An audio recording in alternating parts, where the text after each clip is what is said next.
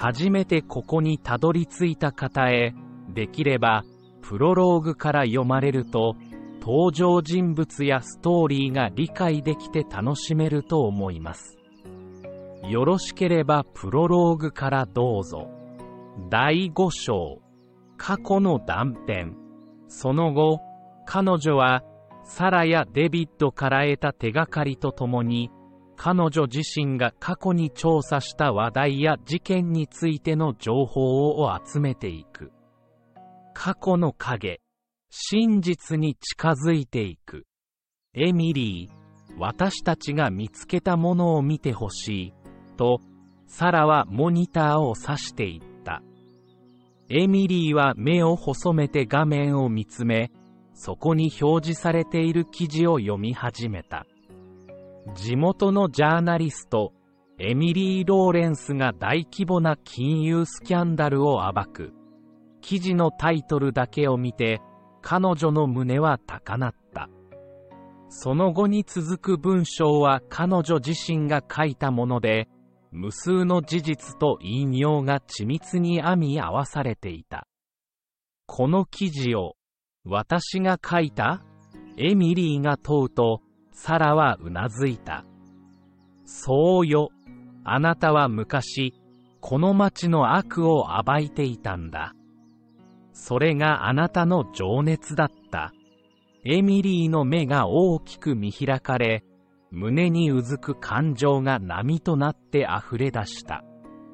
私が、こ、これをその問いは、答えを求めるというより、自分自身への確認のようだった。サラはエミリーの手を握り、あなたが戻ってくるのを待っていたよ。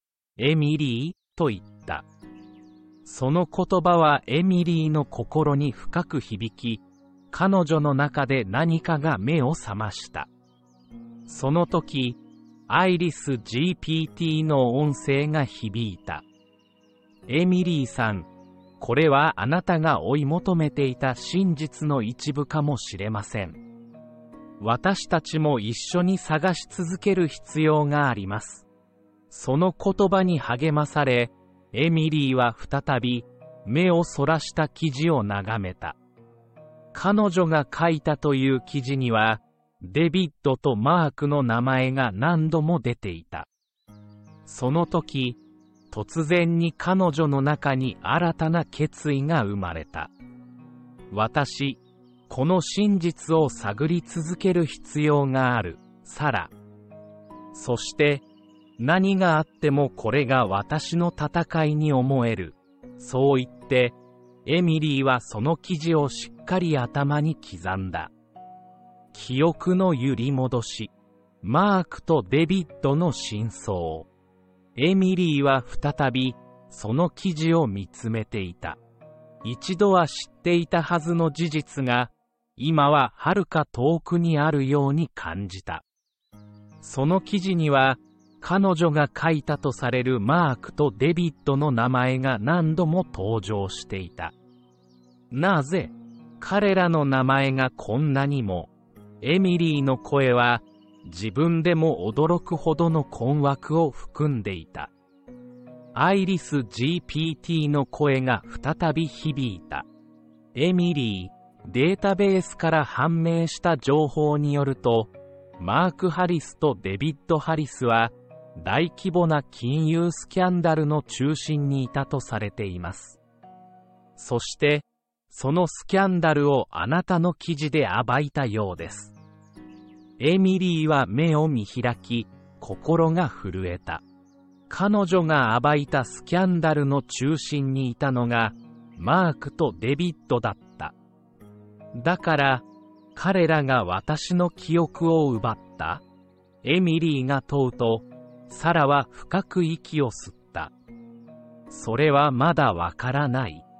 でも、彼らは確かにエミリーの過去と深く結びついている。だからこそ、真実を知ることが必要だよね。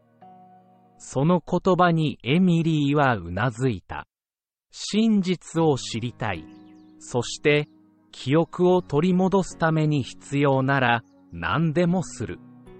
サラはエミリーの手を握り、一緒に戦おう、エミリー。あなたは一人じゃない？と言った。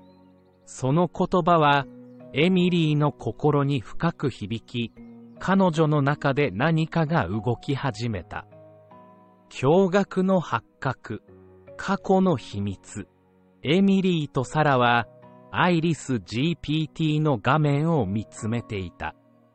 そこには、エミリーが書いたとされる記事が、クリアなデジタルフォーマットで映し出されていた。エミリーがゆっくりと目を通すと、その記事は金融スキャンダルを告発するものだった。その中心にいたのは、マークとデビッドだった。彼らは、無数の人々から金を騙し取り、その利益を自分たちのものにしていた。本当に私が、これを書いた？エミリーの声は驚きと困惑で震えていた。そうだよ、エミリー、サラがゆっくりと返答した。あなたは正義感に燃え、この事件を報じるために自ら危険に立ち向かった。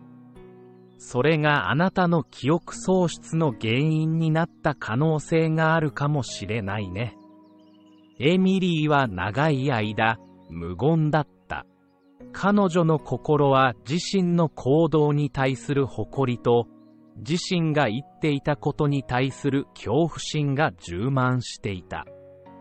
だから、彼らが私を襲ったエミリーが恐怖に満ちた声で問いかけると、サラはゆっくりとうなずいた。